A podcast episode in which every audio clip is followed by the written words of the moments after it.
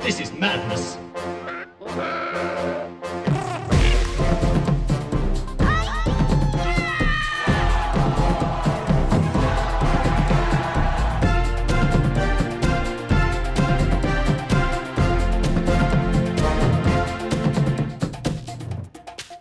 Willkommen zur Star Wars Celebration News.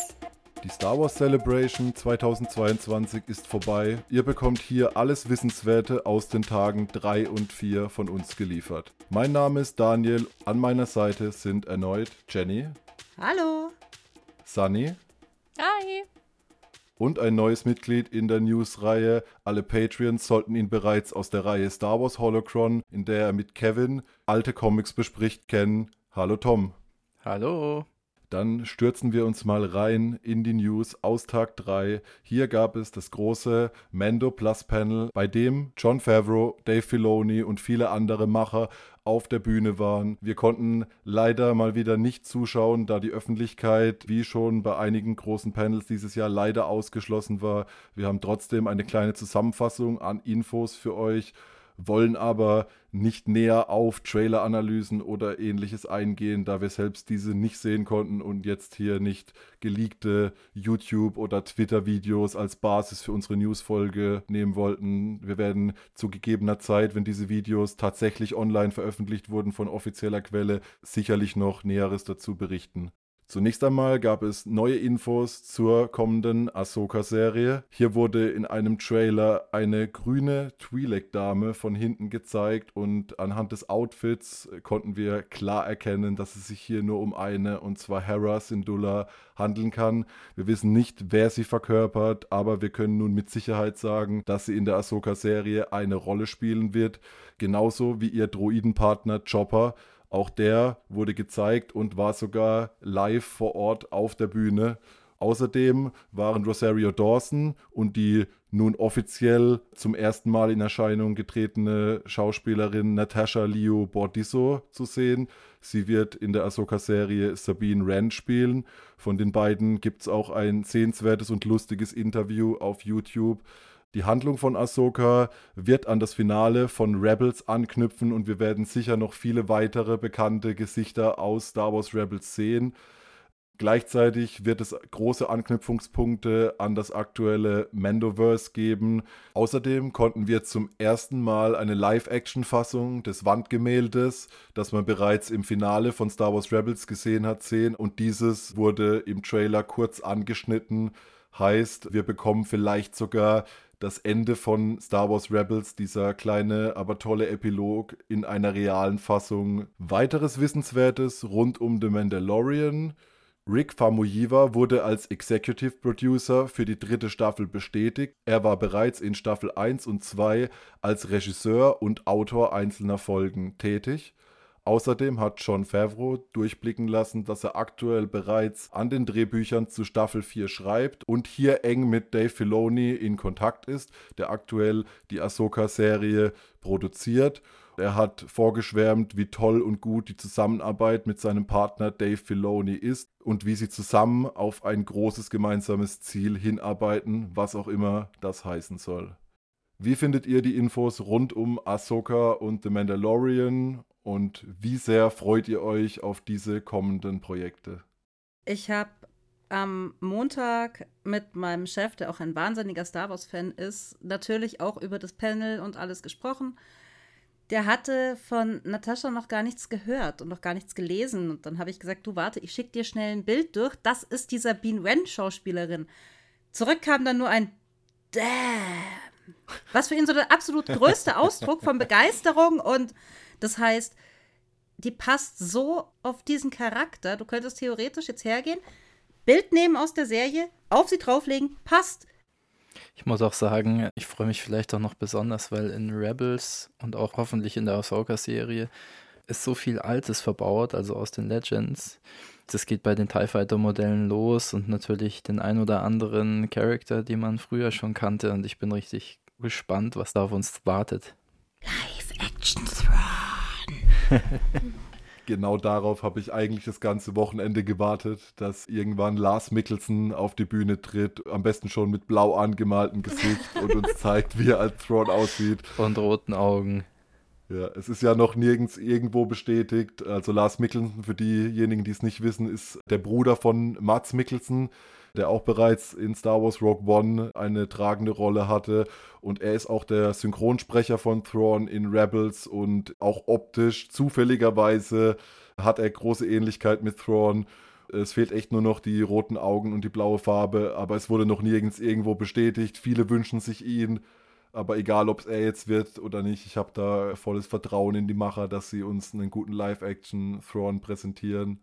Einfach wieder eine schöne Zusammenführung des neuen Kanons und auch für Leute wie dich, Tom, die ja tief in den Legends verwurzelt sind, vielleicht dann so eine Figur auch mal in echt zu sehen, weil wer hätte das damals gedacht, als in den Dark Times in den frühen 90er Jahren die Thrawn-Trilogie gelesen hat, jemals diese Figur auf dem TV-Bild zu erblicken. Ja, absolut. Ich meine, viele haben gerechnet bei der Disney-Übernahme, dass das schon Episode 7, 8 und 9 wird, die Throne-Trilogie. Hat sich nicht bestätigt, aber jetzt kriegen wir bestimmt noch eine viel coolere Geschichte. Oh ja. Außerdem haben wir an Tag 3 die ersten Infos zur neuen Serie Tales of the Jedi erhalten. Von dieser Serie wird euch nun Sunny etwas berichten. Genau, wie ich es vorher schon so schön gesagt habe, Jails of the Jedi. Es gibt neue Informationen dazu. Was wir bisher schon wussten oder vermutet hatten, war, dass es sich um animierte Kurzfilme handelt. Und das hat sich jetzt auch bestätigt. Sie werden nämlich im Stil von The Clone Wars und The Bad Batch sein. Dazu wurde auch Charles Murray für das Projekt rekrutiert. Er hat ja bereits schon Folgen für The Bad Batch und Rebels geschrieben. Die Veröffentlichung von Tales of the Jedi findet dann im Herbst 2022, also schon relativ bald statt und sie wird während der Prequel-Ära spielen. Im Mittelpunkt der Serie stehen dann Ahsoka und Count Doku und wir werden die beiden in drei verschiedenen Epochen ihres Lebens begleiten. Sprich, drei Episoden pro Charakter macht insgesamt sechs Folgen. Darunter wird auch ein junger Count Doku zu sehen sein. Wir erinnern uns ja, er war ja früher selber ein Jedi und Qui-Gon Jinn war sein Padawan. Dementsprechend passt es ganz gut, dass Liam Neeson und sogar sein Sohn Qui-Gon synchronisieren wird. Außerdem soll es ein Zusammentreffen von Ahsoka und Anakin geben und auch Episoden, die im Jedi-Tempel spielen. Noch dazu gab es auch Bilder, in denen Ahsoka einer Figur mit rotem Lichtschwert gegenübersteht. Vermutungen meinen, es könnte ein Inquisitor sein. Was wir aber sicher wissen ist, dass die erste Episode, die auch während des Panels gezeigt wurde, Life and Death heißt. Und sie handelt von einer Ahsoka am Tag ihrer Geburt, wie sie noch eine kleine Baby-Ahsoka ist und im Tragetuch ihrer Mutter eingewickelt ist, was unfassbar süß aussieht. Da muss man wirklich mal Grogu einen kurzen Moment auf die Seite tun, weil Ahsoka unfassbar süß aussah. Die Mutter heißt übrigens Pafti, haben wir jetzt erfahren. Außerdem wird Janina Gawanka, die in Battlefront 2 Aiden Versio porträtiert hat, Ahsokas Mutter sprechen. Die erste Episode war schon mal 15 Minuten lang und ich vermute mal, dass sich alle Folgen so um den Dreh rum abspielen werden. Zudem wurde auch auf der Star Wars Webseite beschrieben, dass die Folgen ihre Wurzeln im traditionellen Geschichtenerzählen haben. Filoni hat sie jetzt, wenn man es ins Deutsche übersetzt, als Tongedichte bezeichnet. Sprich, es sind Geschichten mit einem minimalen Dialog, die durch Bilder erzählt werden. Also in drei Worten minimalistisch, ruhig und zurückhaltend. Inspiriert wurde das Ganze von dem japanischen Animator Hayao Miyazaki und mitunter auch George Lucas natürlich. Und die treuen Bucketheads-Fans, die up-to-date sind bei den Folgen, können sich vielleicht daran erinnern, dass ich schon in der Brotherhood-Folge, in der Buchbesprechungsfolge von Hayao Miyazaki erzählt hatte. Er ist ja Mitgründer von Ghibli Studio. Von ihm wurden bereits schon Figuren wie beispielsweise Mill Elizabeth in Brotherhood inspiriert. Die Folgen von J Tales of the Jedi, jetzt wäre es mir fast wieder passiert. Die Folgen von Tales of the Jedi werden dabei von der Musik von Kevin Keiner untermalt. Ja, was sind eure Gedanken dazu? Musik von Kevin Keiner und Söhnen, Optik wie The Bad Batch, angelehnt an Hayao Miyazaki und Geschichten rund um Ahsoka und Count Dooku. Was kann es Besseres geben? Ja, und im Gegensatz zu Star Wars Visions wird es ja höchstwahrscheinlich kanonisiert sein. Das heißt, wir haben wirklich die, die Background-Stories von zwei so wichtigen Charakteren. Wobei auch gesagt wurde, dass die Folgen über Count Dooku sehr, sehr düster sein sollten. Also die Menge wäre nicht so entzückt gewesen, wenn sie als erste Episode die Folge von Count Dooku gesehen hätten. Dave Filoni hat ja auch schon öfter durchblicken lassen, dass unter anderem auch Prinzessin Mononoke eine große Inspiration für seine Art der Darstellung von Ahsoka war und auch die großen, was sind es, Waldgötter in Form der Wölfe sind ja klar die Inspiration für zum Beispiel die Wölfe in Star Wars Rebels und allgemein Dave Filonis Fetisch für Wölfe. Und ich finde, selbst wenn so ein, sag mal, neuer Star Wars-Autor wie Mike Chen sich schon Hayao Miyazakis Figuren als Inspiration nimmt, dann scheint das schon irgendwo im Star Wars Kodex so hinterlegt zu sein, dass man das eben machen soll und es auch gewünscht ist. Und ich denke, wir werden auch dem in Zukunft immer wieder begegnen. Was ich noch interessant finde an der Sache ist, dass man für so ein kleines Nebenprojekt doch so hochkarätige Charaktere eigentlich verbaut. Ich meine, Dooku ist ja außer in Episode 3, gut, in Clone Wars hat er natürlich auch eine größere Rolle nochmal gespielt, aber man hat ihn immer relativ selten gesehen im Filmischen, hatte ich immer den Eindruck. Und außer Jedi Lost gab es auch in Romanen nicht wirklich viel zu ihm, zumindest im Kanon. Und da bin ich echt gespannt, was sie da jetzt draus machen. Und auch wie er mit Qui-Gon zusammen agiert und so. Also ich erhoffe mir ein bisschen, dass man den, ich möchte nicht Verfall sagen, aber er wendet sich ja von den Jedi ab irgendwann mal und dass man darüber ein bisschen mehr erfährt. Das ist eigentlich eine Sache, die mich schon sehr lange interessiert. Vor allem müsste es sich doch fast mit dem Doku Jedi Lost Buch überschneiden, oder? Weil ich dachte, man begleitet ihn bis zu dem Punkt, wo er dann auf Palpatine trifft. Und das spielt ja dann eigentlich auch davor, wenn schon die Prequel-Ära ist. Es wird sich sicherlich gut da einfügen. Und natürlich Ahsoka ist ja auch cool. So die Togruta hat man auch mal in Clone Wars gesehen, dem Planeten, glaube ich. Aber so richtig was über dieses Volk weiß man eigentlich auch nicht so wirklich. Vielleicht taucht ja sogar Shakti auf, das wäre doch mal cool. Wir haben ja schon in The Clone Wars einen kleinen kurzen Flashback gesehen, wo man auch Ahsoka als Kleinkind sieht und sieht man nicht auch Plo Koon, wie er sie da abholt bei ihrer Familie. Das ist leider etwas verschwommen, meine Erinnerung. Ich glaube, es war auch wirklich verschwommen, weil es eine Vision war. Ja, wortwörtlich werde ich später mal nachgucken, aber ich habe da auf jeden Fall noch was im Hinterkopf. Ja, und eben auch das wieder so eine kleine Episode aus Star Wars, über die man eigentlich immer schon was wissen wollte. Und jetzt kriegen wir das hoffentlich. Ja, das waren unsere Infos aus Tag 3. Kommen wir nun zu Tag 4 und Tom wird euch nun etwas über den neuen Trailer zur zweiten Staffel von The Bad Batch erzählen, den wir glücklicherweise und ihr vermutlich auch alle schon auf YouTube sehen konnten. Ja, cooler Trailer wieder mal. Soll angeblich fünf Jahre nach Staffel 1 spielen. Was mir sofort aufgefallen ist, ist wieder die sehr actiongeladene Musik. Das macht richtig Lust zum Schauen. Wir sehen die Bad Batch mittlerweile mit einer etwas anderen Rüstung. Sie haben jetzt orange Markierungen auf ihren Rüstungen drauf. Omega hat jetzt einen Helm und ist deutlich gealtert, finde ich. Sie hat auch ein bisschen mehr Kompetenz erworben. Sie kann jetzt schon richtig gut mit ihrem Bogen umgehen. Und im weiteren Verlauf sieht man sie im Senatsgebäude zusammen mit Emperor Palpatine höchstpersönlich. Im weiteren Verlauf des Trailers tauchen Republic Commandos auf. Es wird auch wieder gemunkelt, ob Scorch dabei ist, den man von früher aus den Legends schon kennt und aus dem Republic Commando Videospiel. Ja, man sieht ein Rennen, ähnlich eines Podrennens.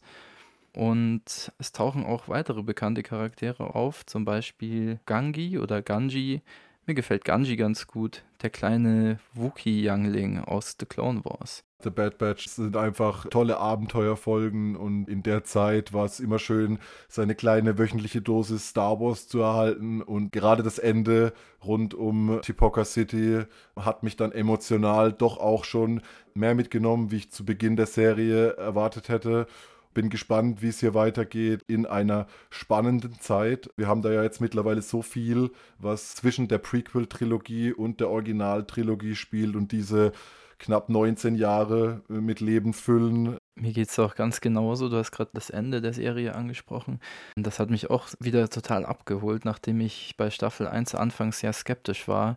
Da gab es ja diese große Kontroverse mit den Kanan-Comic und ob das jetzt schon wieder dekanonisiert wird und so weiter. Und die Serie hat sich gegen Ende richtig gemacht. Das Setting ist klar, wir haben jetzt die Charaktere alle ein bisschen kennengelernt. Ja, jetzt freue ich mich auf die neuen Abenteuer von denen und bin gespannt, was, so passiert. Ich meine, wir wissen ja immer noch nicht, wer Omega genau, also wir wissen schon, wer sie ist, aber ob da vielleicht noch ein Brüderchen auftaucht, noch ein Brüderchen von Omega, der noch eine Rolle spielt. Vor allem, was der Sinn und Zweck hinter der Erschaffung von Omega ist, das ist für mich auch ein wahnsinnig spannendes Thema, weil die Kaminoaner scheinen ja irgendwas Besonderes mit ihr vorgehabt zu haben. Sie scheint sehr wichtig. Sie wurde da auch in vielem ausgebildet, wie wenn sie auf irgendwas vorbereitet hätte werden sollen. Schon so ein spannendes Mysterium, das einem dann auch wieder reinzieht. Und ich habe auch die Hoffnung, dass die Kommandos noch ein bisschen mehr ausgeschmückt werden im Kanon jetzt. Die sind ja eigentlich ein Fanliebling aus den Videospielern und den Büchern von Karen Travis früher ich finde einfach, die haben so eine ikonische Rüstung und sind so coole Charaktere. Ich hoffe, da kommt noch irgendwas. Ja, und bald ist es ja schon soweit. Ich meine, Herbst 22 ist jetzt echt nicht mehr so lang hin. Drehst dich dreimal um, ist Weihnachten. Ja, nochmal kurz Kenobi gucken, dann kurz Endor und schon sind wir bei The Bad Batch. Und Jails of the Tedai. Genau, die kommen ja auch im Herbst. Oh, ja, natürlich. Nicht zu vergessen, nicht zu vergessen. Weiter geht es mit der nächsten Animationsserie. Auch Star Wars Visions bekommt eine zweite Staffel und auch diese lässt gar nicht mehr allzu lange auf sich warten. Jenny wird euch nun hierüber berichten. Ja, im Frühling 23 ist es soweit. Unser nicht kanonisches Liebeskind Visions kommt wieder zu uns zurück. das ist eine schöne Umschreibung. Das klingt so ungeliebt. Wieso? Ich habe gesagt, es ist ein nicht kanonisches Liebeskind. Wer kann ich ihm nicht zusprechen? Ich finde Visions übrigens super cool. Nicht nur du. Also ich meine, jeder, der, der was für Anime über hat und für Star Wars, muss es eigentlich lieben. Und die Initiatoren dahinter waren auf dieser Live-Stage. Es war ein Feuerwerk. Die Menge hat sich gefreut. Die sind ausgerastet. Es war wunderschön zu sehen, wie die angenommen wurden. Und jetzt haben wir dieses Mal nicht nur Anime, sondern wir haben Animation. Das heißt, wir haben wirkliche Animationsstudios. Sie sind über die komplette Welt gereist, haben sich Animationsstudios rausgesucht. Unter anderem haben sie erwähnt Irland, Spanien, Großbritannien, Chile, Japan, Südkorea, Indien, Südafrika. Und wie die alle in ihrer Kultur Star Wars auffassen, sollen die damit reinbringen. Und dann haben sie auch noch gesagt, Mögt ihr Star Wars? Mögt ihr Anime? Mögt ihr Anime und Star Wars? Wollt ihr mehr davon? Die Menge ist ausgerastet. Dann bleibt dran. und das heißt, nach diesem Interview ist die Wahrscheinlichkeit, dass wir mehr solche Anime-Star Wars-Projekte bekommen, deutlich gewachsen. Und ich freue mich drauf. Ich hoffe ja immer noch, dass die erste Folge von Visions, The Ronin, da gab es ja auch das tolle Buch dazu, dass sie dieses Buch noch komplett als Anime verfilmen. Das Buch habe ich mittlerweile, ja gut, einmal gelesen, einmal gehört.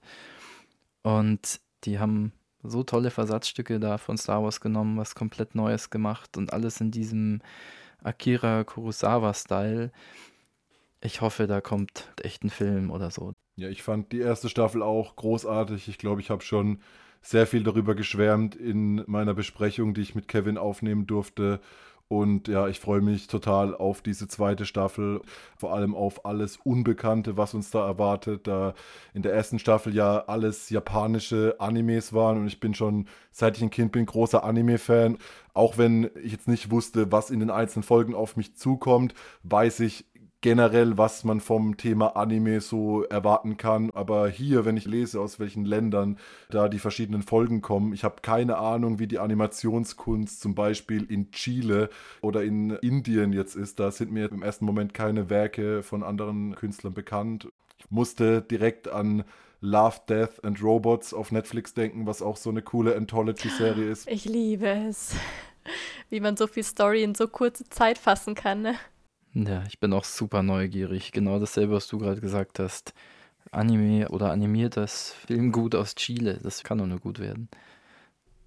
Außerdem gab es ein unglaublich tolles Interview mit Sam Witwer und Matt Lantern. Schaut euch das definitiv an. Sam Witwer gibt uns den Mall.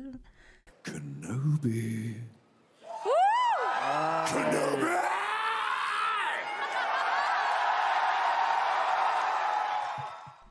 Es gibt noch zwei Kleinigkeiten, die wahrscheinlich jetzt nur mich interessieren, aber für Star Wars Legion wurden endlich der Mandalorian und Grogu angekündigt als Modelle und jetzt kommt's, es wird auch Ewoks in Zukunft geben. Und eins habe ich jetzt noch vergessen, irgendwas anderes wurde noch angekündigt. Ach so, es kommt so ein Szenario-Pack für X-Wing raus. Das wurde auch schon lange erwartet. Auch ein Tabletop-Spiel.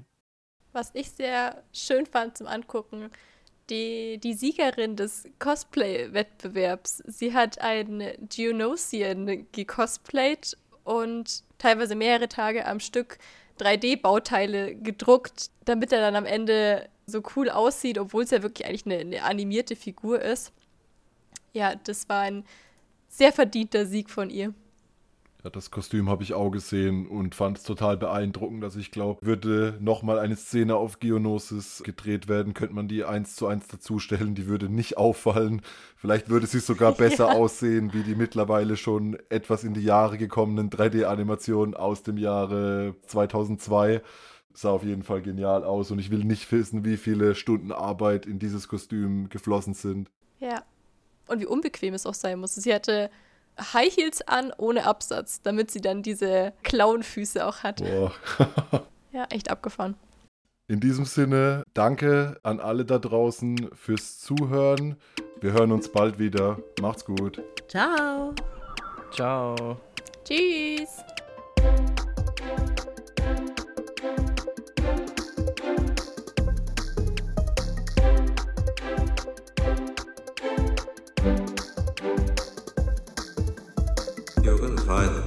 Truths we cling to depend greatly on our own point of view.